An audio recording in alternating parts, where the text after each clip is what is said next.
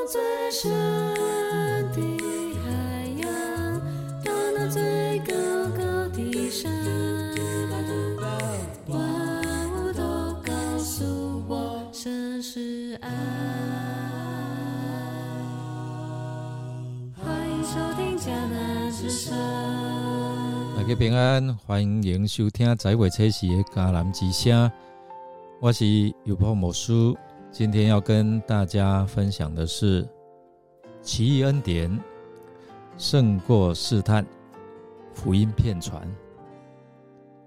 我们要读马太福音第四章，有二十五节。先来读今天 RPG 的金句。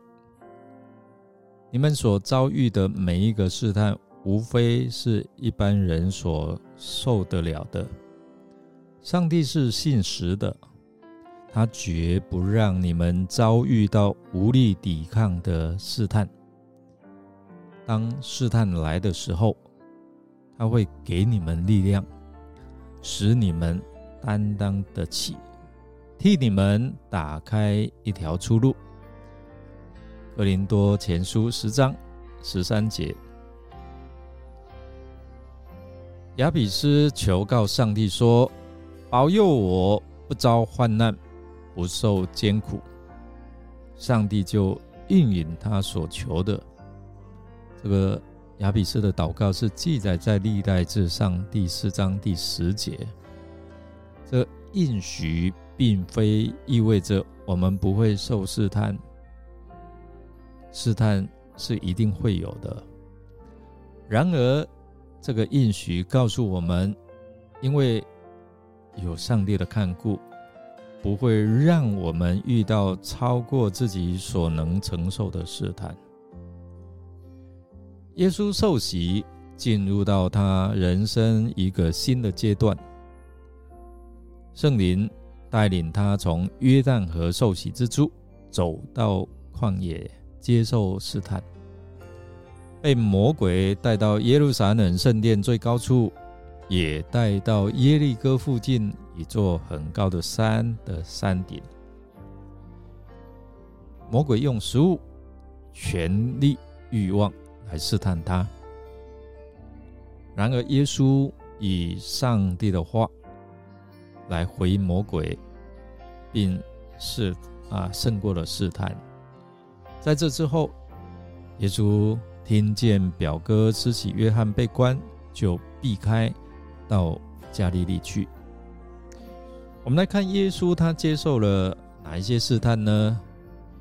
有三方面，正如使徒约翰他所说的哦，肉体的情欲、眼目的情欲和今生的骄傲，在门徒受呼召。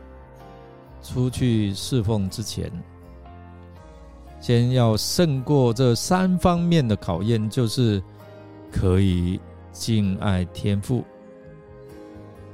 更能够遵守上帝的心意。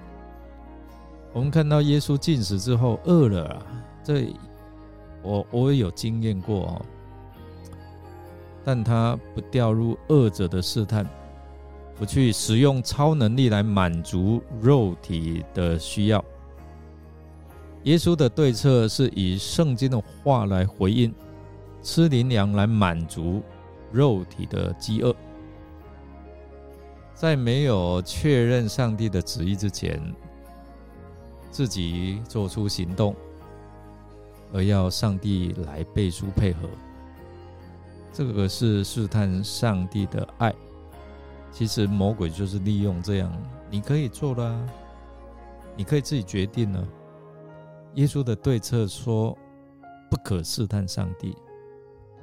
人很容易敬拜自己眼睛所看到的，所以呢，我们要真的很小心管理自己所看见的，因为撒旦知道人性的软弱，所以常常用暂时的荣耀来诱惑人。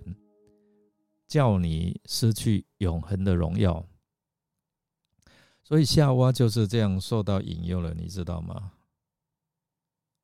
失去对上帝存疑的心，听上帝的话，因此就离开永恒的荣耀。耶稣命令撒旦退去，单单要敬拜上帝。这个提醒我们呢，回转专注注视在上帝，侍奉上帝。上帝的儿子是在讲什么？他在提醒我们要顺服上帝口里所出的一切话，意思就是要转向上帝，结出果子，不要试探，不利用经文作为自己的目的，不滥用权威，却顺服在神的权威。面对一些失落的事情，耶稣听见表哥约翰被关。耶稣转换一下心情，遵行天父的旨意，开始传道。当我们遇到挫折的事，常常会使我们掉入情绪的低潮当中。而耶稣的举动提醒我们：如果你在面对这样的失落的时候哦，转向神，唯有福音和追求上帝的国，才是真实的永恒。转向神，向他倾心吐意，可以帮助我们从失落当中重新得力。我们来看耶稣主动呼召门徒来跟从他，并对他们做门徒的训练，带他们一起来同工，边做边学。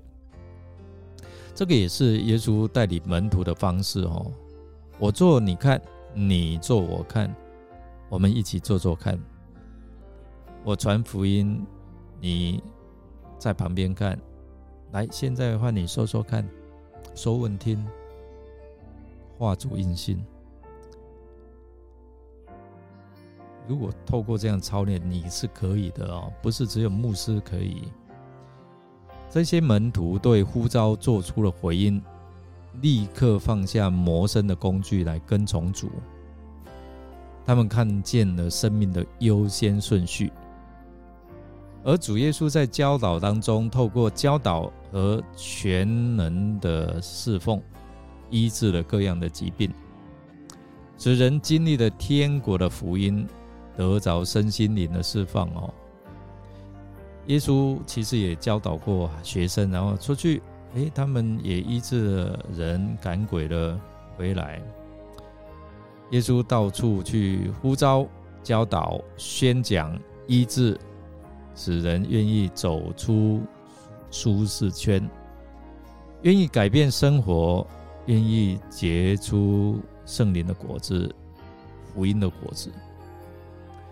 我们来默想：魔鬼为何利用食欲、超感啊、超越感和权力来试探耶稣？你在哪方面最容易受试探？需要加强的提防呢？让我们一起来祷告哦。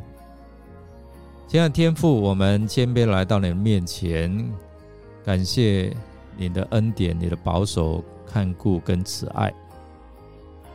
我们生命当中常常会面对好多的试探。有时候我们会因为这些试探被试探胜过了而感到软弱无助，但当我们仰望你的话语、读你的话语而你圣灵的引导的时候，我们知道我们可以的，我们可以胜过试探，就像耶稣一样，成为我们的榜样。求你赐给我们坚定的信心，使我们在每一次的试炼当中、诱惑当中不跌倒，帮助我们能够在生活当中坚强的依靠上帝的话，也能够成为你话语的见证人，成为结出果子的门徒。我们能够分享你的爱和你的真理。带领人来归向你，进入到你的奇异恩典当中。我们这样祷告，是奉靠主耶稣基督的圣名求，阿门。感谢您的收听。如果您喜欢我们的节目，欢迎与人分享。我是有波牧师，祝福您靠主的话语胜过试探，也能够靠主的话语结出福音的果子。我们明天再见哦。